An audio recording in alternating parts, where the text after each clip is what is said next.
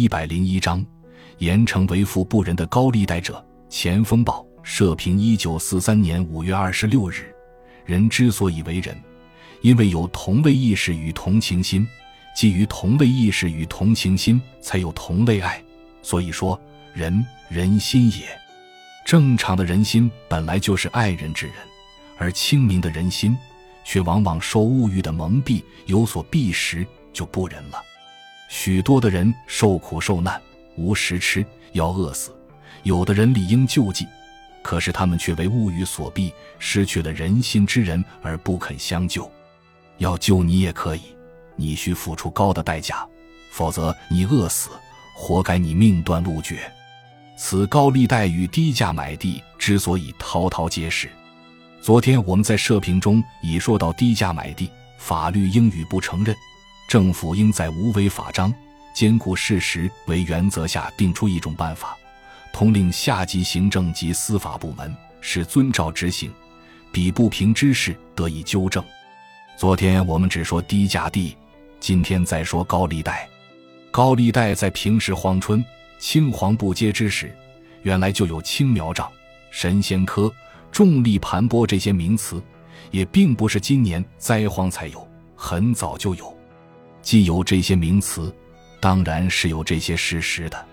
不过以往出息借贷，其息却没有今年之高，今年之重。今年之高利贷，可算登峰造极。从前所谓加二账，都觉得既高且重，现在简直加三加五，甚至过之。法定的利率年息不得超过百分之二十，现在不论时间，短短的三五个月，甚至一两月。除百分之百还本付息，另外还要再加上许多附加的额外息，比方借钱千元，到麦收还了两千，又外加卖若干斗；或者借了一斗麦，到麦收后还了两斗麦，又外加钱若干元。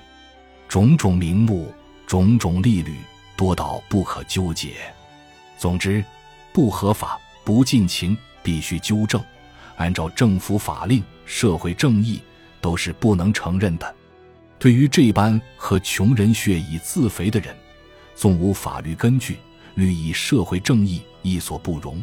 何况还有法律根据，《查民法》第七十四条规定：法律行为系成他人之急迫、轻率或无经验，使其为财产上之给付或为给付之约定，依当时情形显示公正者，法院得因利害关系人之诉请。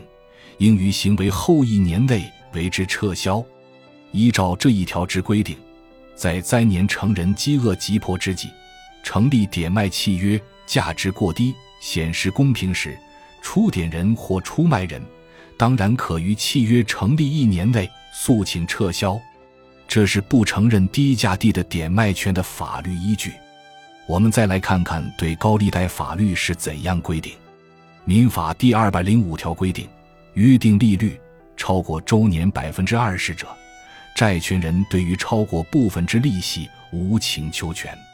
刑法第三百四十四条规定，乘他人急迫、轻率或无经验，贷以金钱或其他物品，而取得与原本显不相当之重利者，处以一年以下有期徒刑、拘役或科或并科一千元以下罚金。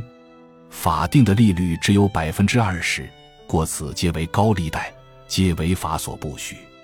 债权人无权向法院请求取得超过法定之利息，那就处以徒刑并科罚金。这两条是对初犯者、偶尔为之的人说的。要是惯喝穷人血、老于放高利贷者，处罚就更重了。刑法第三百四十五条上说。以犯前条之罪为长业者，处五年以下有期徒刑，并科三千元以下罚金。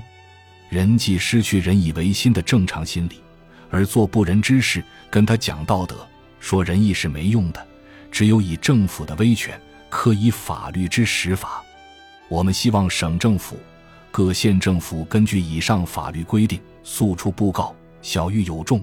一切见点贱卖之地，准照原价赎回，或另照实价加价。一切高利贷，只准付以周年百分之二十的利息，不准超过此数。违则法办。要不如此，那么麦虽丰收，那些负债者还债之后，马上又成了灾民。感谢您的收听，本集已经播讲完毕。喜欢请订阅专辑，关注主播主页，更多精彩内容等着你。